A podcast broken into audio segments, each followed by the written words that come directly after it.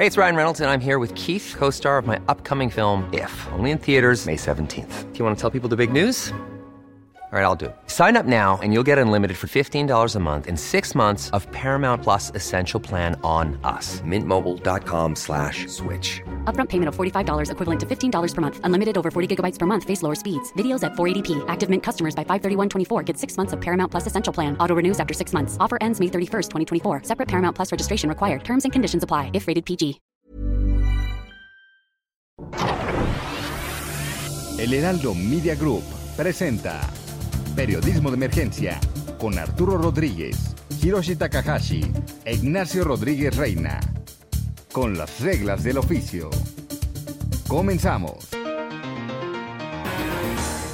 10 de la mañana con 3 minutos y para mí es un privilegio poder saludarle una vez más aquí en Periodismo de Emergencia. Yo soy Arturo Rodríguez y en esta ocasión eh, estamos conectados eh, o semi conectados eh, mis compañeros Hiroshi Takahashi. Muy buenos días. Arturo Rodríguez, muy buenos días, qué gusto saludarte. Y e Ignacio Rodríguez, Reina. buenos días. ¿Qué tal Arturo, Hiroshi, Mónica? Muy bien, muy buenos días. Eh, pues aquí listo ya para arrancar el programa. Es un gusto poder coincidir una vez más con ustedes en este espacio. Mónica Reyes, buenos días. Buenos días, Arturo, Hiroshi, Nacho. Qué gusto saludarlos, amigos. Y pues ya estamos listos, ¿no? Para comenzar. Comenzamos pues con la agenda de la semana, la agenda de la semana pasada, que termina pasado. próximo pasado con Muy Mónica bien, Reyes. adelante. Próximo pasado, la noticia que debes saber. La semana quedó marcada por el incremento de contagios con cuatro picos históricos en una semana atribuida a la variante Omicron, que tuvo como paciente destacado al presidente Andrés Manuel López Obrador.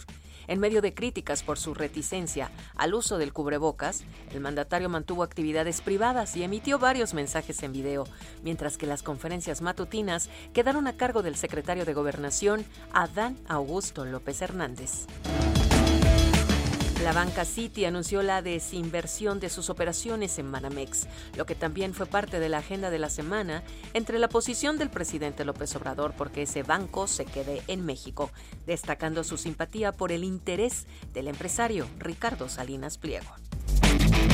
La secretaria de Educación Delfina Gómez quedó expuesta luego de que el Tribunal Electoral confirmara que violó la ley al retener dinero del personal cuando fue alcaldesa de Texcoco para financiamiento partidista. El caso fue lento y tortuoso. Resultó en una multa por 4.900.000 pesos a Morena y deja abierta la discusión sobre la continuidad de la secretaria en el cargo. En Periodismo de Emergencia queremos conocer y compartir tu opinión. Escríbenos o manda un mensaje de voz al WhatsApp 5580 69 79 42. 5580 69 79 42 y se parte de nuestra mesa de análisis.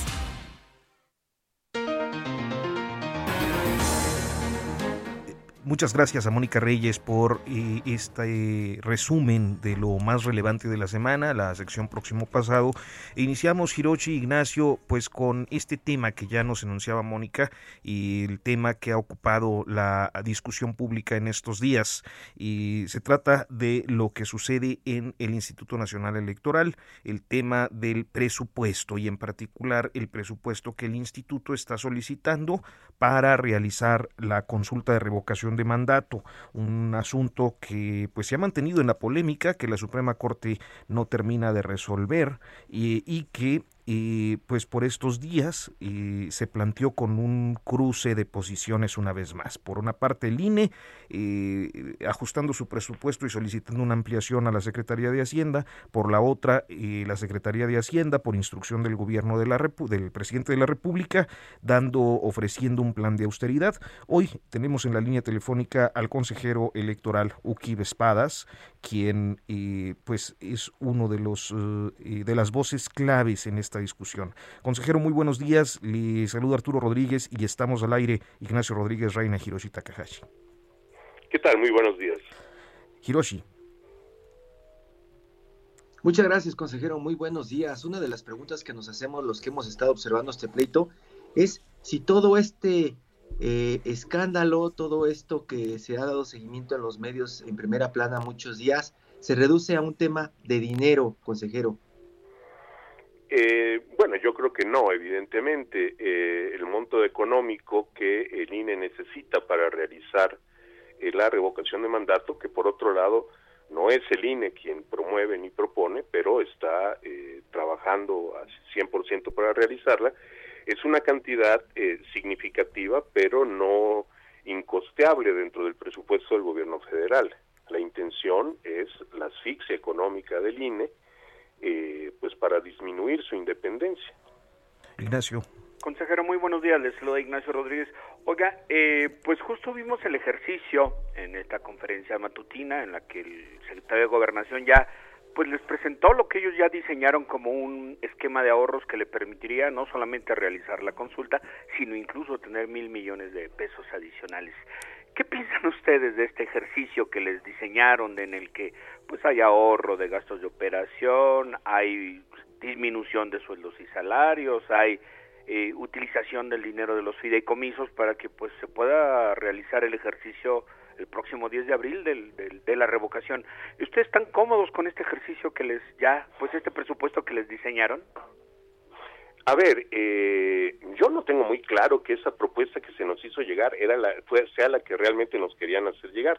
Yo no sé realmente si se trata de un borrador o de un ejercicio hecho para otra instancia, porque la realidad es que eh, señala cosas que son absolutamente incorrectas.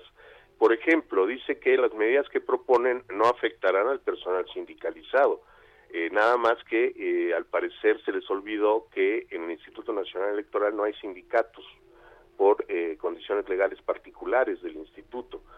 Se afirma también que el presupuesto del instituto es de 19 mil millones de pesos, lo cual incluye 6 mil millones de pesos de los partidos políticos, que si bien efectivamente recibe el instituto electoral, está legalmente obligado, y así se hace, a entregarlos íntegramente a los partidos políticos y se proponen cosas que, eh, pues francamente, no sé en qué, qué instituciones estaban pensando. Por ejemplo, se propone eliminar las rentas que el instituto paga. Yo no sé qué idea tienen de lo que se paga con esas rentas, pero lo, el principal gasto en rentas se hace para pagar eh, más de 700 módulos de atención ciudadana, que es donde las personas acuden a, eh, a tramitar su credencial para votar. Si se dejan de pagar estas rentas y se eliminan los módulos, pues yo no sé si la idea es que todo mundo tramite su credencial de lector en las sedes estatales del INE, eh, de forma tal que si uno vive en, eh, qué sé yo, en Papantla, tiene que ir a Jalapa a tramitar su credencial de lector, si en Yucatán, mi tierra, uno vive en Valladolid, pues tendrá que ir a Mérida a tramitar su credencial de lector. Es decir, eh, en el papel, pues claro, se pueden suprimir gastos aquí y allá eh, sin tener en cuenta lo que se afecta. Por lo demás, esta, este, el borrador que se nos presenta, eh, pues se basa fundamentalmente en la creencia de que austeridad significa el estrangulamiento laboral y de que los sueldos pueden disminuirse a capricho de la autoridad, como si los derechos laborales eh, que en este país se conquistaron desde la revolución y con la constitución de 1917, estuvieran a, juicio del Poder Ejecutivo, de forma tal que el Poder Ejecutivo pueda decidir qué tanto le descuenta sus sueldos a todo el mundo. Consejero, eh, justo, justo en el tema de los salarios, yo creo que eh, quizá fue el detonante de, digamos, toda esta confrontación que hemos estado viviendo, pues prácticamente desde que asumió el poder el nuevo gobierno.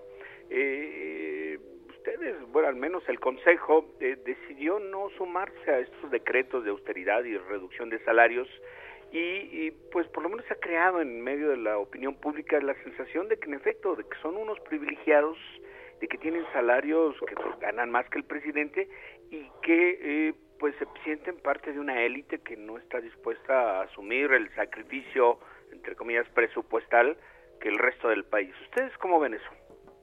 A ver, creo que hay que, hay que hacer algunas precisiones. Lo primero que señalo es que en mi caso, eh, yo dono el, excedente de mi salario para quedar como un poco debajo del presidente a organizaciones no gubernamentales, específicamente a cuatro organizaciones eh, mayas en, eh, del sureste de Yucatán. Eh, de forma tal que en lo personal a mí no me afecta si eh, me disminuyen el salario, no afectarán a estas asociaciones. Pero la realidad es que eh, no es cierto que el salario del presidente de la República sea el de 113 mil pesos. El salario no se compone nada más por el dinero que en líquido recibe el trabajador. prestaciones como por ejemplo vivienda forman parte del salario, los consejeros no recibimos vivienda. Eh, cosas como los gastos de la propia vivienda, las comidas de la propia vivienda, el servicio doméstico, servicios de Internet. Eh, todo eso forma parte del salario del presidente y desde luego los consejeros del INE no tenemos eso. Eh, a ver, en, el mercado laboral, y, y aquí no voy a hablar de los consejeros, quiero hablar, por ejemplo, de los funcionarios del INE que ganan más de los 110 mil pesos mensuales. Eh, hay profesionales de, un alto nivel de especialización a los que no se les puede pagar este, de acuerdo a un tabulador hecho a tabla rasa y sin mayor análisis.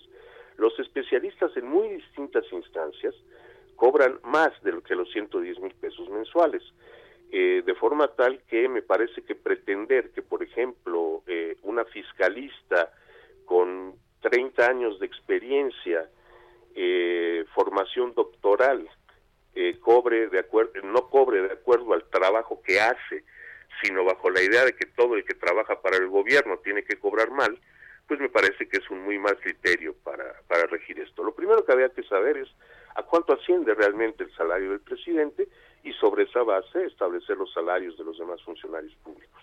Hiroshi. Por eso le preguntaba a consejero si todo esto se reducía a un tema de dinero, porque la percepción que se está generando gira alrededor del dinero. Y yo le preguntaría, ¿no hay una forma en que como órgano independiente se puedan atrincherar y dejar que pase el tiempo mientras las discusiones y los ataques siguen saliendo desde Palacio?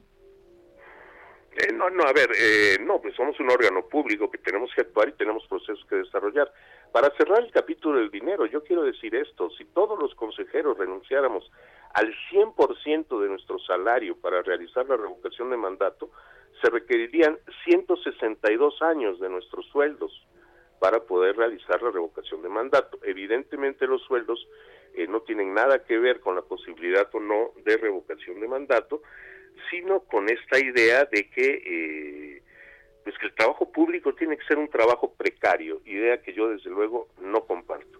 Por lo demás, eh, pues lo que marcan las leyes en este país es que ante un diferendo entre distintas autoridades, como es el caso, pues las cuestiones se tienen que resolver ante el Poder Judicial, en este caso la Corte y el Tribunal Electoral del Poder Judicial de la Federación. Precisamente eh, pensaba plantearle, consejero, eh, esta pasividad o esta lentitud eh, en la sustanciación de los casos o de las controversias constitucionales que se han interpuesto por parte del INE en la Suprema Corte. Y una de estas es la de la de que tiene que ver con, con, este tema que eh, observaba esta semana una declaración del ministro presidente de la Suprema Corte diciendo que eh, pues pensaban que iban a revisar si se cerraba o no se cerraba cuando hay una litis ahí que tiene que ver precisamente con el tema presupuestal, hasta donde entiendo, ¿no?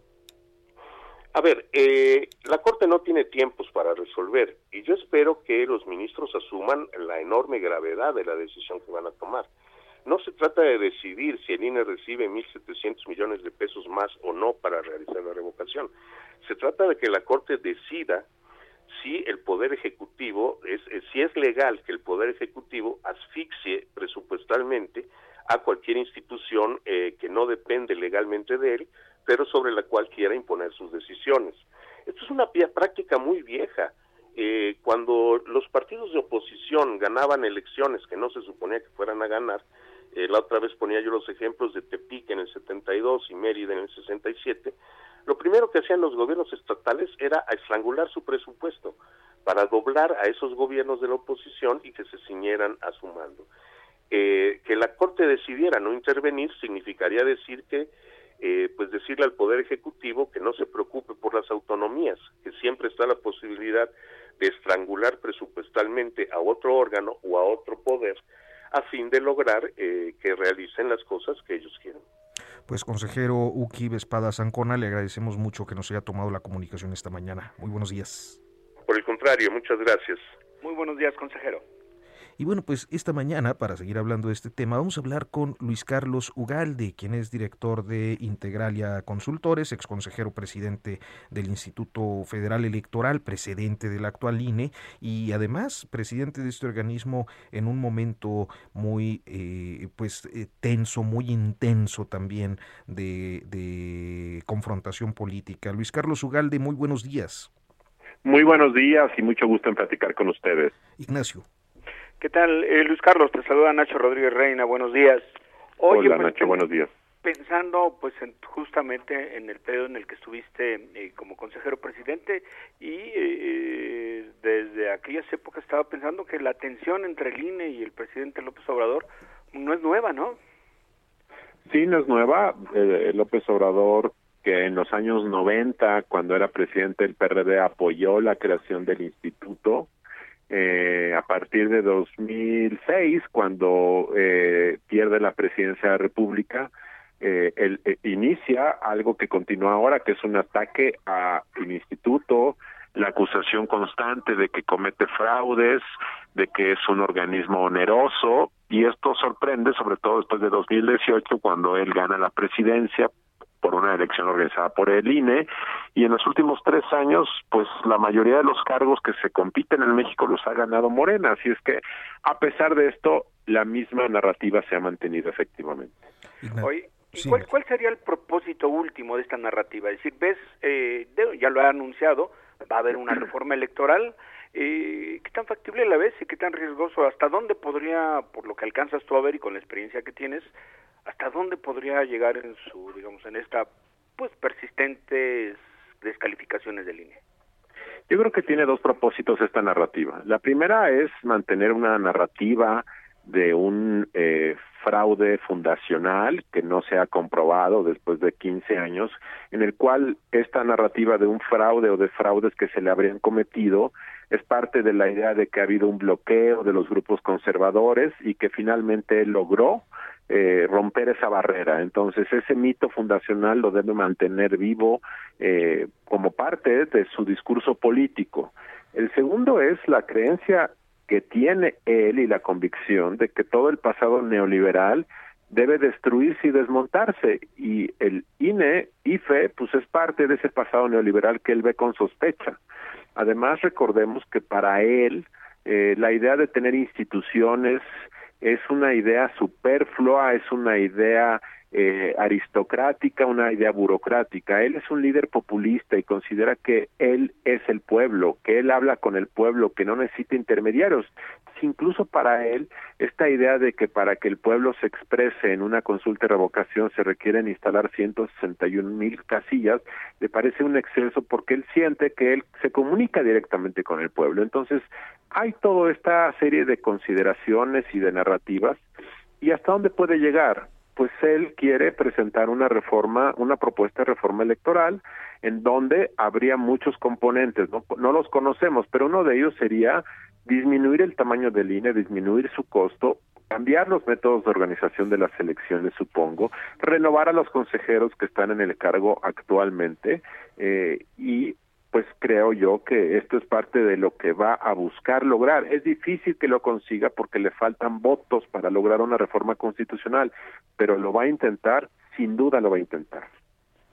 Pues, eh, Hiroshi Takahashi.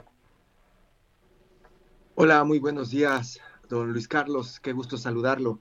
Estábamos eh, preguntándonos a algunos de los observadores que parece que todo se reduce a una estrategia de dinero, a un tema económico, más allá de todo lo que se está gestando al interior del INE.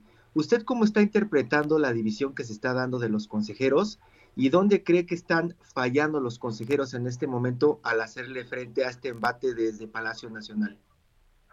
Yo creo que en lo general el INE está haciendo lo que debe hacer, que es eh, plantear un proyecto de organización de una consulta que debe ser análoga a la de una elección presidencial, defender su autonomía, eh, establecer líneas en donde el gobierno no debe meterse, Eh, podemos discutir si simbólicamente hablando los consejeros debiesen haberse reducido el sueldo y salario hace tres años. Yo solo he pensado y he pensado que probablemente simbólicamente esto hubiera disminuido las causas de ataque del gobierno, pero fuera de eso, la verdad es que todas las funciones que hace el INE están en la ley, están en reglamentos, entonces tampoco el INE tiene mucho margen. Yo creo que en lo general el INE está dando la batalla que debe dar. Eh, y esta creencia de que el presidente eh, requiere organizarse una consulta de revocación que nadie está pidiendo, absolutamente nadie está pidiendo. En el fondo, si queremos ahorrar dinero, lo que se debe, debería de haber hecho es evitar organizar esta consulta que es superflua, es frívola, es una exaltación al ego de un presidente que es muy popular, de un presidente al que nadie quiere remover y en el fondo se trata de un engaño porque las consultas de revocación son un derecho de los agraviados y aquí se está convirtiendo en un instrumento de propaganda de los seguidores del presidente. Entonces creo que el ejercicio está tergiversado y por lo tanto creo que en lo fundamental el INE tiene razón en este debate. Estamos hablando con Luis Carlos Ugalde a propósito de eh, pues la situación que prevalece en eh, esta relación conflictiva entre el presidente Andrés Manuel López Obrador, el Instituto Nacional Electoral, la implementación de un plan de austeridad que propone eh, el Ejecutivo, el Instituto Nacional Electoral pues hace un ajuste y está solicitando más recursos a la Secretaría de Hacienda, ya les dijeron que no se los van a dar, queda pendiente por ahí algunos otros aspectos. Eh, hay actores políticos, académicos, la sociedad civil que han externado su rechazo a la iniciativa al señalar que, bueno, pues el verdadero objetivo del Ejecutivo es controlar al órgano electoral por una parte. También eh, han estado impugnando el asunto de la, eh, pues de la realización del propio ejercicio. Vamos a, a, hablar de esto, si nos permite Luis Carlos Ugalde, después de una pausa y continuamos platicando con usted.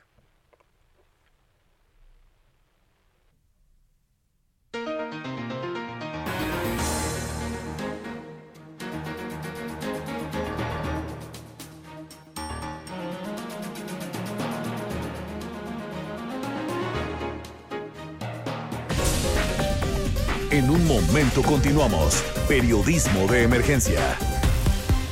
Heraldo Radio. La HCL se comparte, se ve y ahora también se escucha. Regresamos con las reglas del oficio.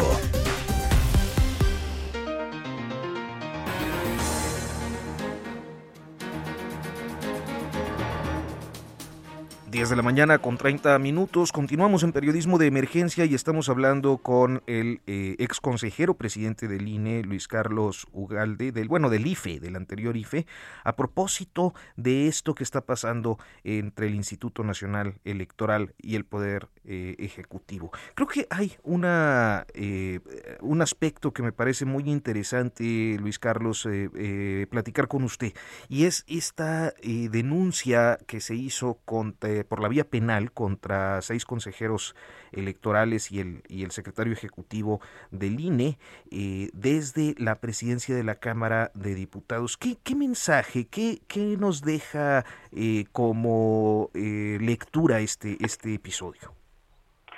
Pues la lectura que deja es la lectura de una amenaza política, porque la acusación no tiene ningún fundamento los consejeros tomaron una decisión de posponer una consulta de revocación de mandato con base en una serie de consideraciones legales, políticas, económicas, las expusieron, las motivaron, fue una decisión abierta en un Consejo General, se votó y finalmente todas las decisiones del INE son revisables por el Tribunal Electoral. Entonces, esta idea de que una colusión de funcionarios sería tan ridículo como decir que cada vez que la Cámara de Diputados toma una decisión colectiva que puede ser dañina a los ojos de algunos, cabe presentar denuncias penales en contra de los diputados, que por cierto muchas veces aprueban leyes inconstitucionales.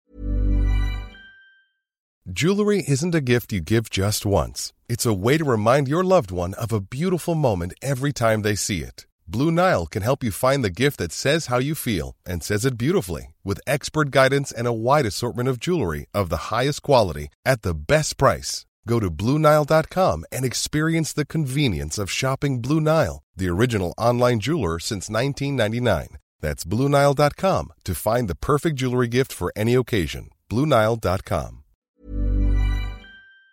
Institucionales. Entonces, eh, creo que no hay lugar a esto. Entonces, presentarla por el presidente de la Cámara, pues es amedrentamiento, amenaza, eh, y esto me parece que es eh, muy, muy mal mensaje, sin duda.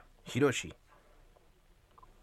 Parecería que después de todo este ataque, detrás de todo lo que se ha vertido eh, de tinta en los periódicos en este país, esa credibilidad e imagen del INE pues queda manchada. ¿Esto cómo puede eh, pues afectar los procesos democráticos en un futuro, don Luis Carlos? Bueno, esto de que queda manchada hay que matizarlo. ¿Queda manchada ante quién? Si uno ve las encuestas, el Instituto Nacional Electoral tiene una enorme credibilidad en muchos, en muchas encuestas mayor que la del presidente. Entonces, eh, ante los seguidores de López Obrador, por supuesto que sí, eh, y este golpeteo constante, claro que genera más dudas y más ataques. Eh, entonces, primer, primera aseveración. Segundo, claramente, eh, pues esto desgasta a las instituciones, porque es el gobierno el que lo hace, lo hace el presidente de la República, y las instituciones se distraen en su funcionamiento interno. Entonces, esto va desgastando, va erosionando con el paso del tiempo. Yo creo que el INE va a aguantar. Eh, ¿Cuánto tiempo más? Pues digo, no puede aguantar 10 años en un entorno así, pero claramente eh, eh, puede soportar estos embates externos. Son los peores, no son nuevos, pero sí son los peores que, ha sufrido en su historia, sin duda. Entonces, eh, ¿qué es lo que debe hacer? Pues son los políticos los que deben poner un alto, son las autoridades como el Tribunal Electoral, como la Suprema Corte, quienes deben zanjar este tipo de cosas. Eh, desafortunadamente, reitero, el presidente de la República trae una idea de que debe reinventar todo debe reinventar el sector eléctrico, debe reinventar el sector salud, debe reinventar el aeropuerto, debe reinventar lo electoral. Y esta visión radical que tiene, claramente es muy dañina para el país en muchos aspectos. Entonces, eh, eh, este gobierno va a terminar en tres años. Veamos cómo ocurre con el siguiente gobierno, aún sea de Morena, probablemente quien encabece eh, la presidencia tenga una visión muy diferente de López Obrador y entonces entremos en una fase de más normalidad después de este periodo. Ignacio. Sí, finalmente, Luis Carlos, eh, sería importante quizá también en términos de pues del debate público y de que la información, que la gente tenga perspectivas distintas, eh, preguntarte eh, ¿por qué es importante o por qué sería importante para la vida democrática de este país, de quienes apoyan a Morena y de quienes no la apoyan, mantener al, al INE como una institución con independencia y autonomía? Porque los gobiernos quieren siempre quedarse en el poder y los gobiernos traen intereses políticos y quien organiza las elecciones pues debe estar ajena a esos vaivenes y esos caprichos que tienen los gobiernos, este y los anteriores. Por eso es que los eh, órganos electorales en casi todo el mundo, no en todos lados, son autónomos. Ve lo que está pasando en Estados Unidos en estos momentos los republicanos quieren apropiarse de las autoridades electorales a nivel estatal. Ve lo que pasó el año pasado en Estados Unidos. Donald Trump quiso dar un golpe de Estado y, y, y, y apropiarse de las elecciones que no ganó. Entonces, eso son, ve lo que está pasando con Bolsonaro en Brasil, que dice que si no gana, el próximo año se deberá un fraude. Entonces, esta es una alerta que si no es autónomo quien organiza las elecciones, no hay forma de que haya una transición pacífica del poder. Esa es la importancia que esto tiene. Pues Luis Carlos Ugalde, expresidente del Instituto Federal Electoral, eh, director general de Integralia Consultores, le agradecemos mucho que nos haya tomado la comunicación esta mañana. Muy buenos días. Muchas gracias a ustedes. Muy buenos días. Muchas gracias. vamos. buenos días. Y vamos rápidamente a nuestra sección Todo menos fútbol. Todo menos fútbol. La semana pasada eh, tuvimos un enlace con Miki Huidobro que eh, registró algunos problemas eh, técnicos. Afortunadamente Miki ha aceptado una nueva comunicación esta semana y está con nosotros a través de la línea telefónica. Miki Huidobro, muy buenos días. Hola, ¿qué tal? Buenos días, ¿cómo están todos? Arturo, Hiroshi, todos, este, Nacho, toda la banda que nos está escuchando, ¿cómo están? Pues con el gusto de saludarte y muy contentos de poder retomar la conversación que se nos quedó pendiente la semana pasada, Hiroshi. Sí, luego la, la, la, telefonía mejora la, la, mala broma en mi casa, sobre todo cuando estoy este, allá en mi casa, no, no entran las señales y no me localizan ni los taxis ni nadie. Está bien. Gracias, Miki Widobro. Y, bueno, vamos a, Hiroshi. Y muy buenos, eh, está con nosotros Miki Widobro ya, perdón. Hola Miki, muy buenos días. Qué bueno que podemos eh, retomar esta conversación. Pues nos quedamos eh, platicando de este podcast que vas a estrenar, Gang Story. cuéntanos más de ello porque nos quedamos ahí esperando más detalles de esto que pues estás ahora trabajando narrando historias de criminales poco conocidos. Cuéntanos más y, vamos avanzando. Pues eh, el, podcast son cuatro, cuatro historias distintas. Eh, habla desde los Shower Posses y de todos los mafiosos de Jamaica, de varios países, y como que las historias que no que normalmente no conocemos, como que conocemos eh, de habladas o cosas así, y aquí ya nos metimos un poquito más en, la onda del, de, cómo fue contada la historia, ¿no?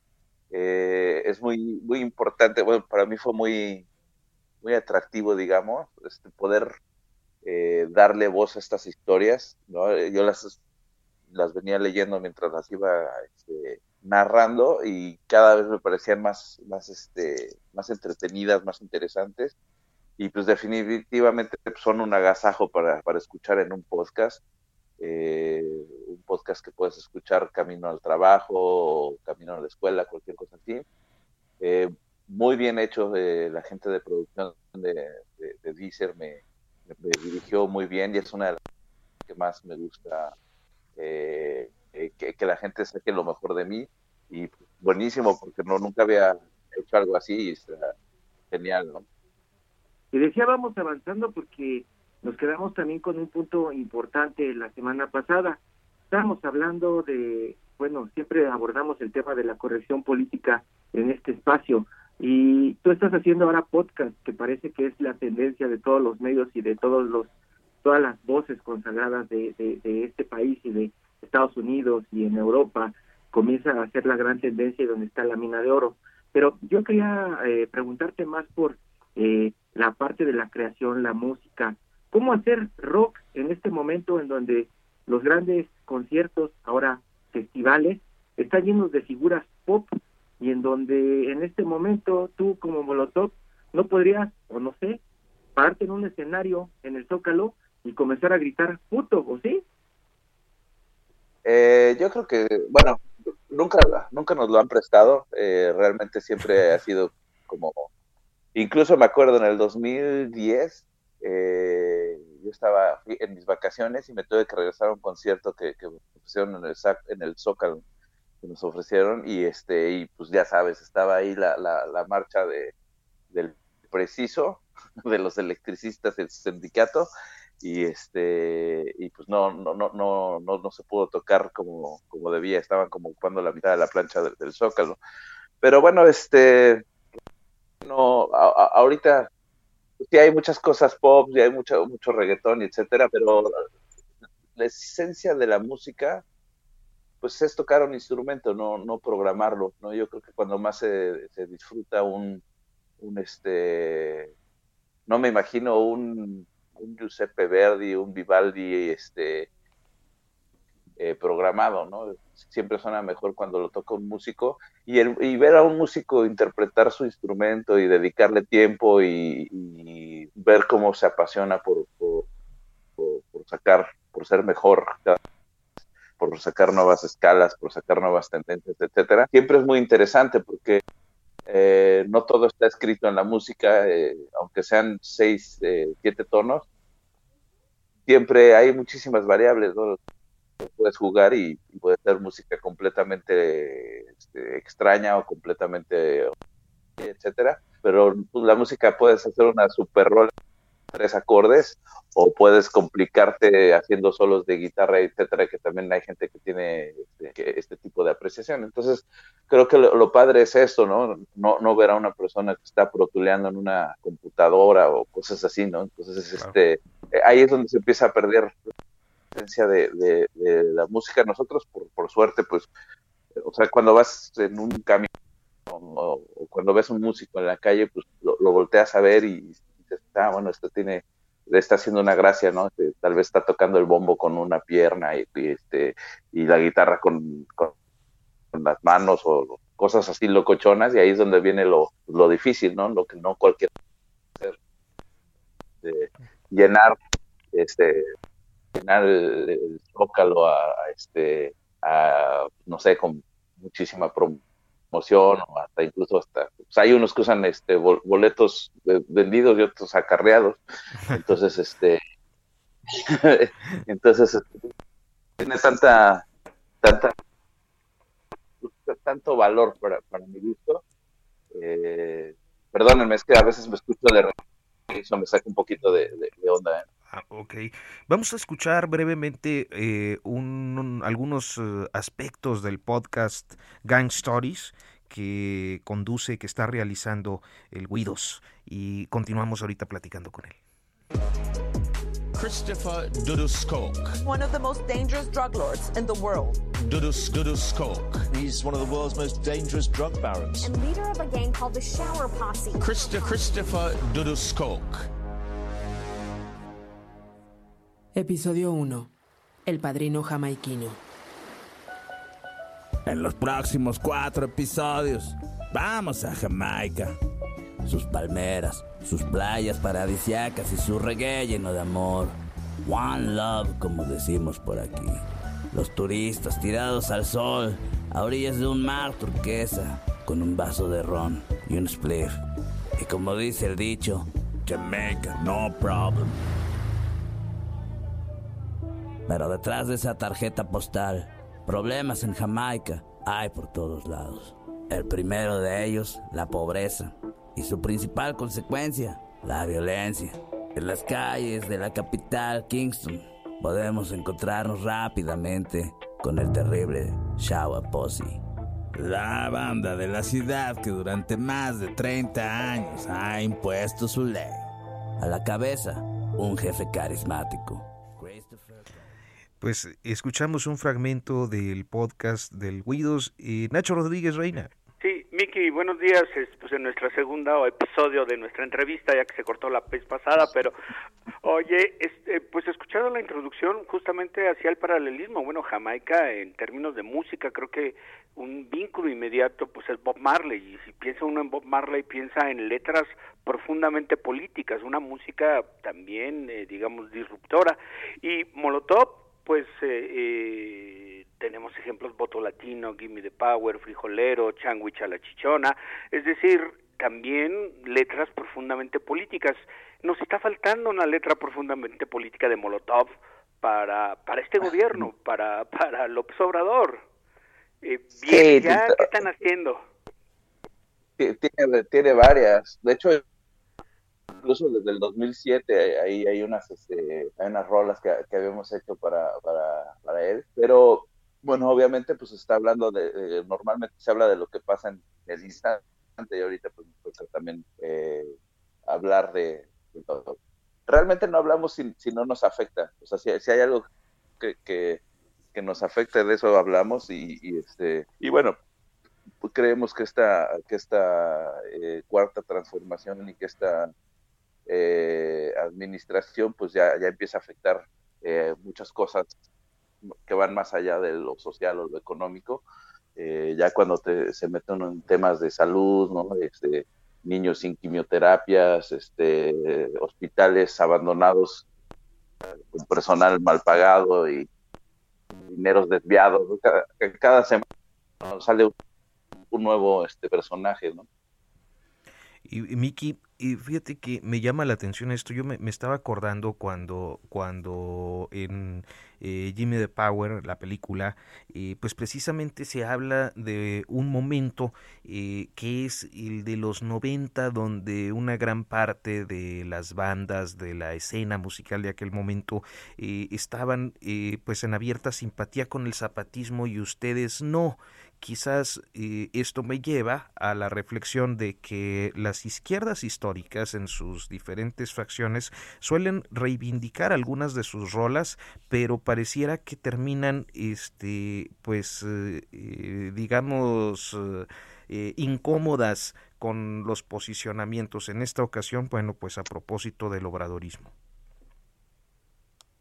Sí, bueno, el, toda la izquierda eh, yo, yo, recuerdo esa época en el 94 cuando apareció el, el, ZLN, como que muchas bandas empezaron a, volverse, a, voltear a ver este movimiento, pero pues más, más que por una causa social o una causa política, lo, lo, lo, hacían más por, por estar ahí en, en, la, en la mira de la gente y que los volvieran a ver y que, tuvieran un poquito más de, de, de audiencia en conciertos y cosas así.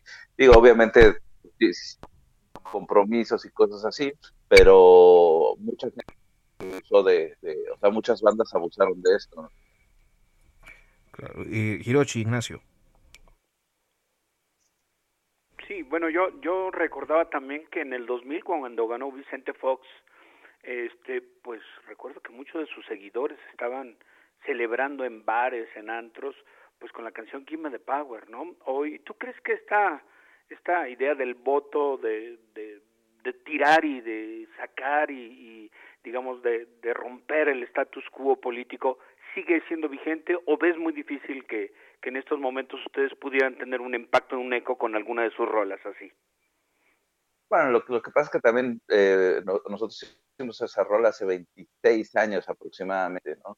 Eh, hay que, pues dejar claro que ya también pasó un completamente una, una generación y, de alguna manera se está lo, este, se está adoctrinando a escuchar otro tipo de música, se está adoctrinando a tener otro tipo de educación, está adoctrinando a hacer muchas otras eh, cosas que antes se, pues, se veían mal, ¿no? E incluso hay mucha gente que veo como empoderada en, estamos empoderando mucha gente que luego de pues, que, no tiene como una base estable ¿no? de, idea.